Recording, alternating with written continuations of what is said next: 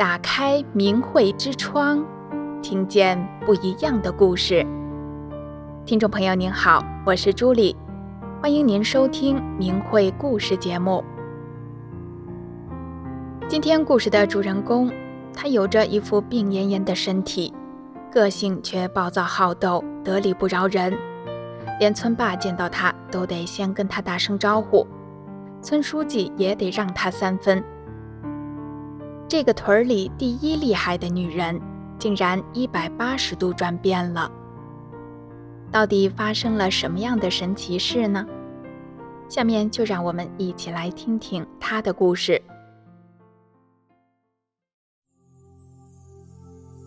我家住辽宁，自小多病，性格又强。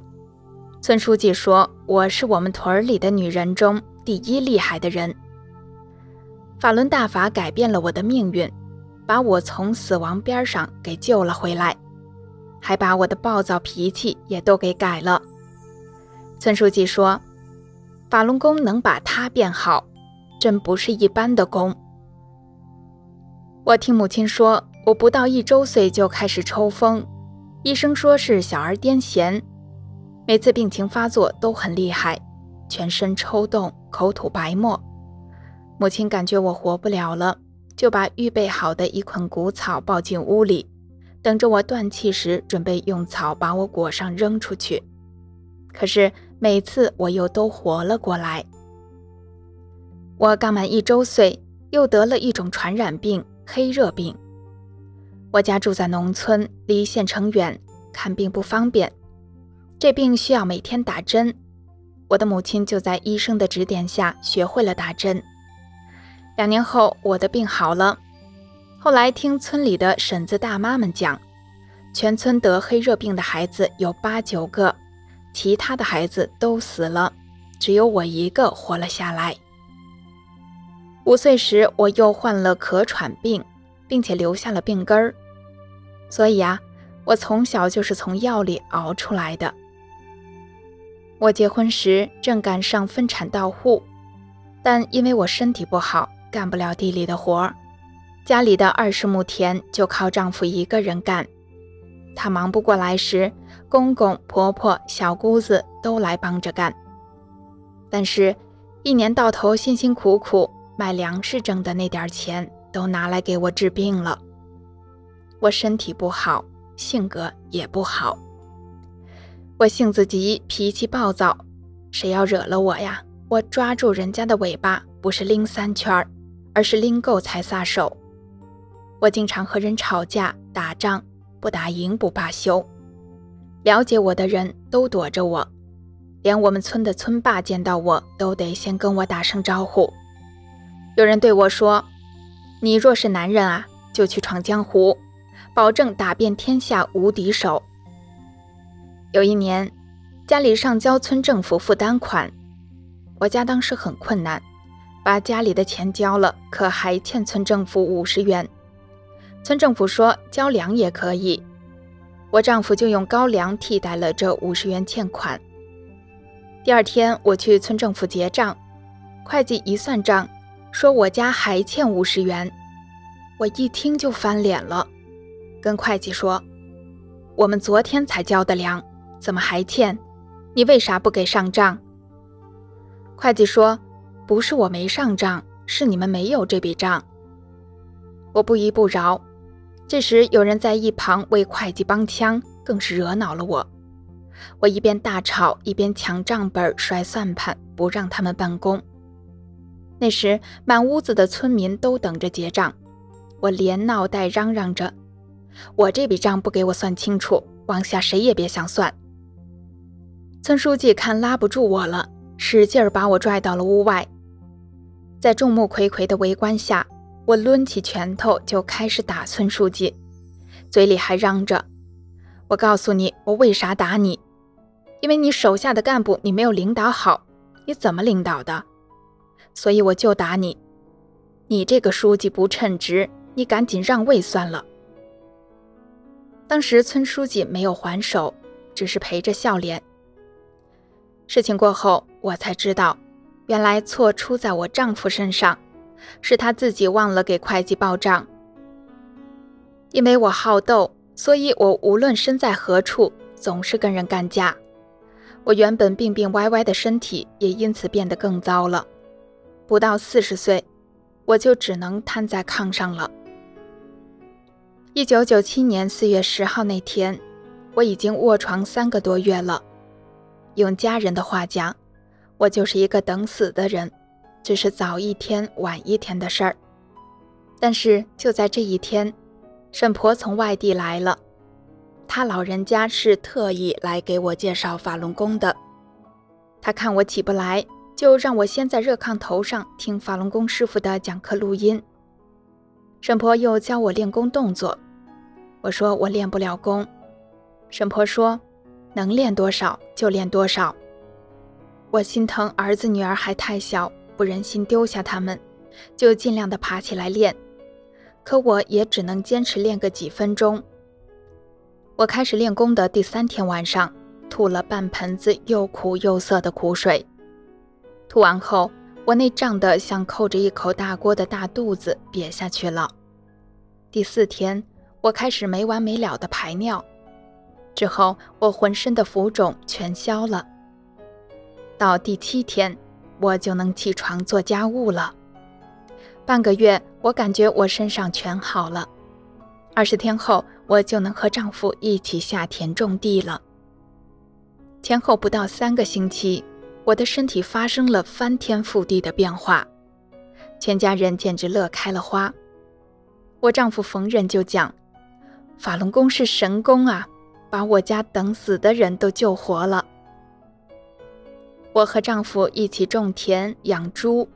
家里的日子也一天天好了起来，一年比一年强。几年后，家里盖了新房，再后来，儿子娶了媳妇，我也抱上了大孙子。我练了法轮功后，不但身体好了，通过学师傅的《转法轮》这本书，我知道了按真善忍修自己，做好人。身体好了，心情也好了。村里人都说我变了。村书记跟人讲起我时说：“咱们屯里的妇女中啊，她是第一厉害的人。这法轮功能把她变好，真不是一般的功。”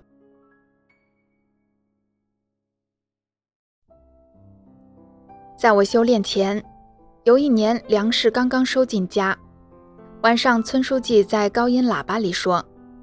公路两边晒有苞米杆和高粱杆的各户注意了，明天上午必须把杆都拉走，下午开始翻地，迎接省里领导检查。村上一亩地给补二十元，从负担钱里扣。丈夫听了，怕耽误翻地，就找来公公帮忙。公公那时已经是七十多岁的老人了，天还没亮，公公就和我们一块儿去满是白茶地的田里抱高粱杆儿。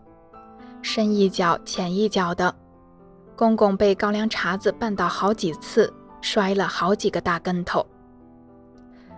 到了交负担款的时候，村干部登门来要钱，但还是要我们交原数的负担款。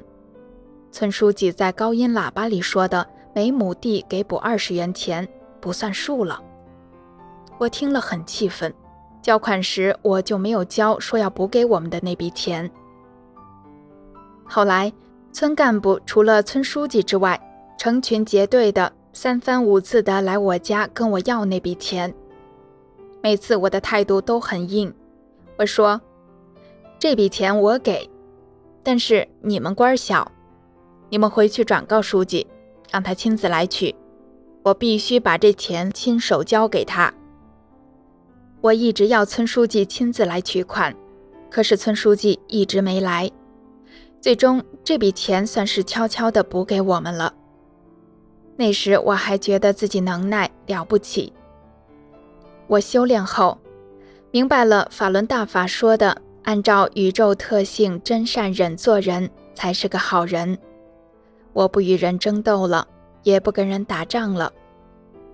有一位大哥，我曾在众人面前打过他一个嘴巴子，他跟我结了疙瘩，十五年了。他见面都不理我，我主动给他赔礼道歉，最终也得到了他的谅解。还有一位本家族的妯娌，我俩十几年了，见面不说一句话，还经常发生口角。我用在大法中修出的善心，填平了我们之间的鸿沟。后来，这位妯娌也走入了大法修炼，我俩成了同修，无话不谈，比亲姐妹还亲。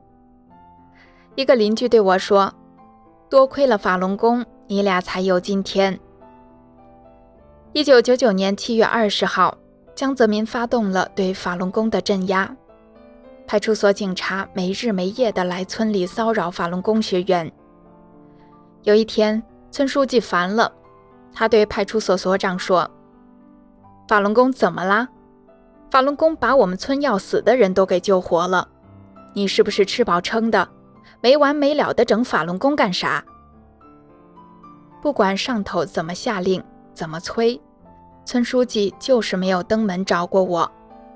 他从内心反感共产党迫害法轮功，还一直尽可能地保护着我。村书记退休后，他的儿媳妇把他和老伴儿撵走了。老两口搬进了村里的一所破旧的房子里。我知道后就去看望他们，安慰他们。我对他们说：“等你儿媳消消气。”我去给你们说和。我听说，在我之前，先后已经有六个人去说和过，但全让村书记的儿媳妇给顶走了。村里人知道我也准备去说和，有几个人跟我说，去也白去，还得被顶出来。我想，我要用真善人唤醒村书记儿媳妇的善心。我和村书记的儿媳妇谈了三个多小时。出乎意料的是，他没有顶我，但是当时也没有表态说要接回公婆。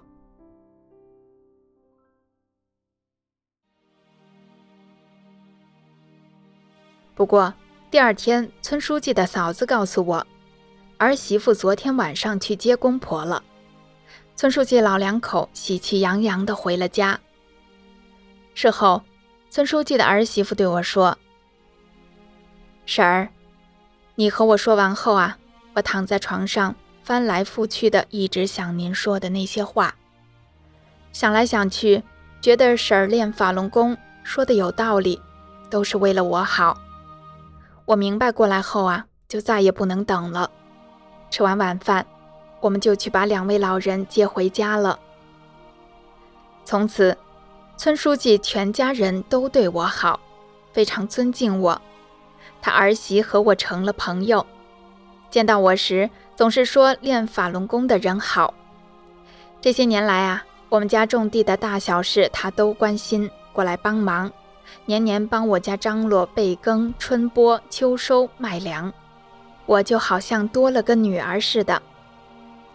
村里的人也从之前躲着我，变得愿意亲近我了。这些年啊，我经常告诉人们。让他们诚心的念“法轮大法好，真善人好”这九字真言。我的同学朋友中，因为念了九字真言而遇难成祥、逢凶化吉的故事啊，也不少。这些都是我的亲身经历。修炼法轮功，我从一个等死的人，到现在活得健健康康的，脾气就像变了一个人，我活得敞亮了。我真希望全天下的人都知道法轮大法好，真善人好。